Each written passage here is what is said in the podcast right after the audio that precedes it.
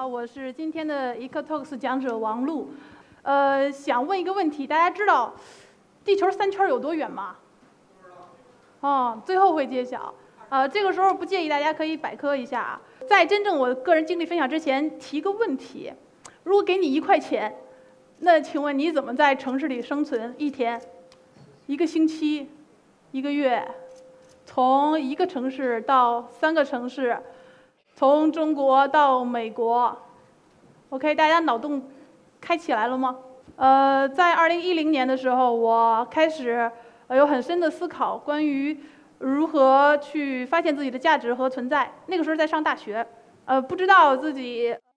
这么一身的洪荒之力往哪儿使，所以非常的想把一些问题搞深刻，也非常想折腾自己，所以呢，我就去了西藏这个地方。有一个为期自己两个月左右的探险吧，一个人开始的，背着包，获得了在西藏这个地方给我的独特的经验，就是在全球唯一可以见到的绝无仅有的景观，就是大家看到的朝圣者。嗯，我们很多人不知道为什么他们能在一天或者是几年的时间内去匍匐满面尘土的完成一个。朝圣之路，他们到底为什么踏上这一段路？呃，不得而知。但是每天看着他们自己在信仰虔诚的做一件事儿，这个足够让我，呃，足够击穿我之前很多的困惑跟一些，呃，软绵绵无所谓的自怨自艾，它足够击穿我。而画面当中左边那个。阿加，这个西藏人管这个阿姨年龄大叫阿加，她手上的转经轮是彻底的点醒了我。呃，发生了什么事情呢？就是在我即将离开拉萨的那一天，呃，我和伙伴一起到了大昭寺，呃，就是布达拉宫前面的围着一成一圈有一个转经筒，啊，那个转经筒很多时候因为年纪久了，它会变得很旧很暗。那我和同伴呃就去呃带着金色的金漆，希望给转经筒刷金漆，让它恢复光彩。嗯，然后来来回回的很多藏民，呃，年龄大年龄小的过来之后，他们不会汉语，但会，但会呃有一些呃眼光投过来，我也不知道我是冒犯了他们还是这样做好的。但直到这个阿佳出现了，他就拍拍我，我转过来个子小小的，我说，呃，有什么有什么事儿吗？他不会汉语，他就会说说了几个汉字，他说，呃，功德功德，好人，你是好人。然后把他的转经筒伸到我面前，他想让我给他刷这个金漆。那一刻的时候，我整个人是嗯凝固在空气里的。我我觉得我承受不起，为什么？因为这个阿加他手上的转经筒是跟了他一辈子的，他送了成千上万次的经，起了无数的愿，所有的利和善和美和关于这个阿加一生的故事，全在这个转经筒的转动中。我觉得我。摸到那个转经筒的一瞬间，似乎是参与了他的生命，然后我就很细很细的拿着我的呃那个刷子，一点一点的把他的转经筒刷得很新，呃很很光洁。我把转经筒还给他的时候，他的手攥着我，那一刻我很清晰的感觉到他手上的掌纹，那个风霜雪雨匍匐过地面、摸过石头、走过风沙的那个掌纹的痕迹烙在我手上。那个印象太深刻，那个粗糙的质感，还有手的温度，到我现在都存留在我的记忆当中。呃，这是一段，在我那个时候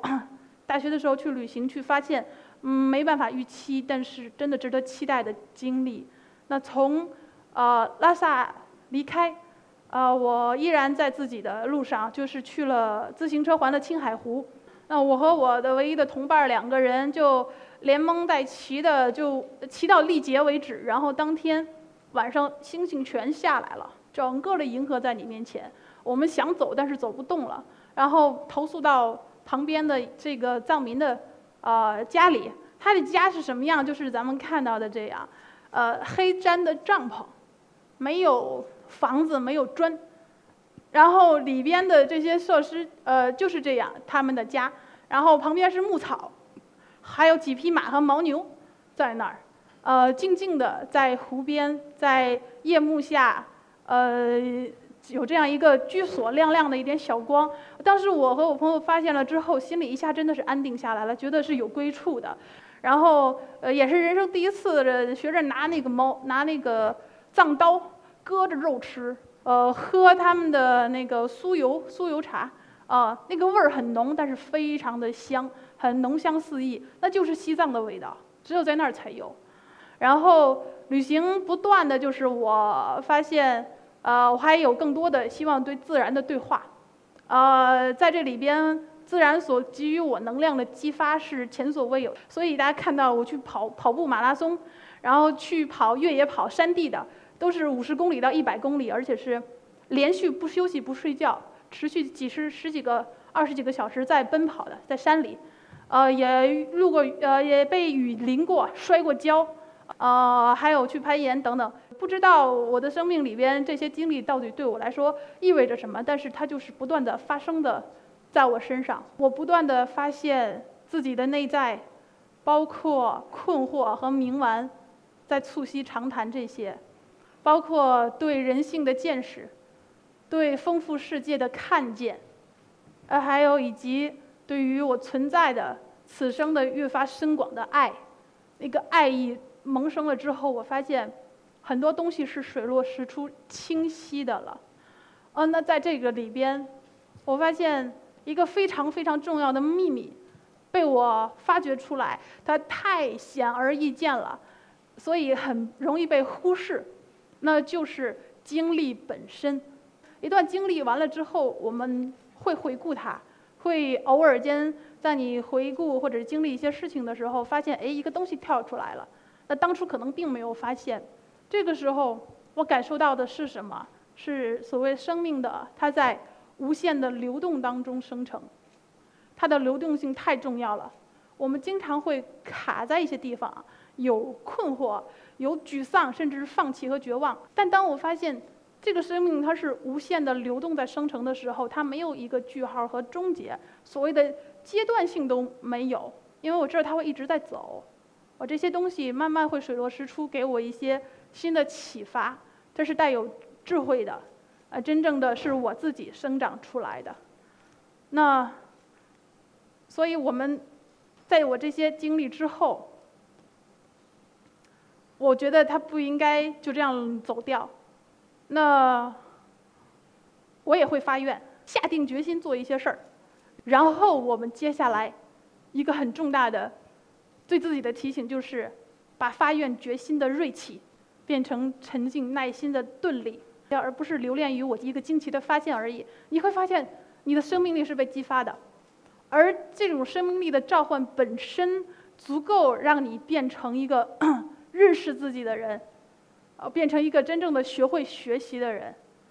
他不会在呃冥冥之中不知不觉的错过自己很多重要的时刻，所以。我们的教育从这里开始了，这这个地方可能呃大家听过柴达木盆地，小时候的地理书上都会有，但是我们去到的这一片是柴达木的戈壁荒原，呃，它的所在的地理位置是在亚洲的心脏，大家没有想到过一个亚洲的心脏中心竟然是一片荒芜的戈壁吧？上面什么都没有，寸草不生，而且戈壁最伟大的。哦，我认为啊，它给我最大的启力，是它是连接时空的，它过去亿万年从来没有变过。就算我们现在抵达过那儿，亲自丈量过它，外边的科技、社会、互联网、艺术再怎么变化，它依然是一片这个时空，它是跨越时间、永恒不变的东西，它是给人以定力和沉静的。戈壁，那。在戈壁当中行走，你会发现自己原生内在生命的激发，包括对自己身体感官、呃情绪，还有自己到底是谁的不断的自己的追问和探索。从呃五年前开始进行了这样的行走，而最小的参与者年仅五岁，而且他一百公里一米不差的完成了这样的里程。呃，这像是人生当中必须要经历的一段伟大征程一样。大自然里给你的就是风餐露宿、暴晒，那边的温差将三十多度，呃，紫外线紫外线强度是你在空气里暴露半个小时，身体就会很敏感，很受不了。然后阵风有七八级，呃，蚊虫肆虐是大家想象不到的那个恶劣的环境。那在这里边，外部环境给你多大的磨难和和这个这个麻烦，你自己身体里长出来的东西就足够强，完全能够抵御它们。如果你外部环境是是温凉的、舒适的，那你内心的力它永远是困在那里睡觉，它不会出来。这个就是所谓自然原始生命力的召唤，它给我们的是完全无私的犒赏。对于参加的人来说，它真的只是一段经历本身，我们不赋予它任何的呃实用的价值。说我走完之后就一定能发现生命的真谛，我一定知道自己是谁吗？不是，我们从来不给这样的许诺，因为我们真。因为我们真的尊重你，当我尊重你的时候，我对你是没有期许的，我是愿意尊重你，成为你自己想要成为的样子的。之后，我们又带孩子去了原始森林，去到了呃这个生物非常丰茂，而且是有很多野生动物在的地方，在原始森林里生生存，搭建树屋，每天伴随着野猪的拱地声音起床，然后去想办法找到食物，要涉水。要攀攀山，原始森林里天气变化非常多，很多紧急情况撤退，然后东西搞得呃那个完全超出预期的这种混乱的局面全部发生，这对我们来说都是非常非常好的经历，越乱越好，越虐越好。这里边一个新的关系产生了，就是我们在真正的协同创造，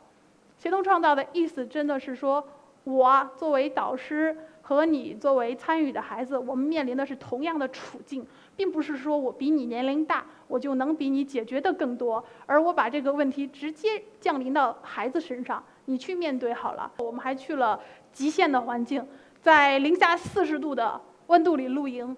这是在大兴安岭的原始森林里，整个雪的深度有齐跨身，大人，那对于孩子们来说就要到腰了，呃，然后在风寒里边跋涉。那个那个天气到什么情况？如果你不小心流了一个鼻涕，它瞬间结结冻，而且那个如果你当时眼睛有点眼泪的话，你都几乎眨不动的。所有的恶劣的险恶的环境，最极端最严酷，全都发生在孩子身上。呃，以及呃，我非常非常难忘的在新疆库木塔格沙漠的行走，呃，没有路标的。然后沙地里行走是普通路上行走难度的，对体力消耗的两到三倍，而且所有人只能是你走着我后边的印记，不能分散，不能离开，因为一旦在沙漠里边，它的风险程度是其他陆地的几何倍的，很可能迷失，很可能缺水，呃等等，遇面临着一系列的风险。呃，这个是一个呃，在中国云南腾冲边境，呃。我们带着孩子走的是一段远征军之路，呃，在这里边，我们所有的孩子是，呃，不光是行走，他行走之外，更有更多的对于民族精神传承，对于国军远征军文明，还有这些健存的老兵的，呃，他们的精神遗存的保留，我们带着课题式的去的，而且每年不断的让孩子去看那些，呃，九十岁以上高龄的老兵，每见一面真的会少一面，对于老兵来说。他们要的不不是国家的补助等等，他要的是真正的尊重和被记忆和被认可。他希望能够被后代子孙，呃，在这段抗战的尘埃落定之后，有一个真正的接受。啊，我有一个数字记录很想跟大家分享，就是，呃，我们曾经一天一个孩子，呃，只有其实只有七八个小时的时间，在当天当中筹到了一千六百块钱的支持。那吃过的最好的一顿饭是梅州东坡酒店的一桌席，呃，然后他们在呃三天的城市生存当中，是从北京到深圳到香港，大家知道过程当中的交通费就有多难，而且当天去订呃交通飞机还是火车等等，这些所有的问题全都交给孩子解决。他把整个的在城市生存当中所需要的技能，对人际交往也好，然后对于自己怎么跟陌生人沟通，跟别人说清楚自己是谁，呃，这都是巨大的挑战。所有的这些经历本身，它足够给人的激发和触动，会让我们成为一个的确更好的自己。而这些经历本身从哪儿来呢？呃，我们每个人有没有深深的呃，问询过自己，你的召唤在哪儿？这个话不是我说的，但是我非常愿意慢慢的读给在座的每个人听。每个灵魂依据最远大的目标和最鲜活的记忆，创造出各自的条件与境遇。这个条件与境遇，就是我们每个人所在的现在的这个时刻。你真的去触摸到它的时候，你会知道，你的生命力，它鲜活的、富有记忆的，全部是跟你的现在一言一行、你的举动、你的朋友、你的内在和你的所处的环境息息相关。所以，真的不要再去向外看或者向外抱怨，我这里不行，那里条件不具备，不够好。那些真的不是根本。当你发现自己真正的内心有召唤，而且有发愿的决心、锐气，还有你沉淀下来的耐心和钝力，你依然完完全全的可以成为你真正的自己。那我是怎么来这儿的呢？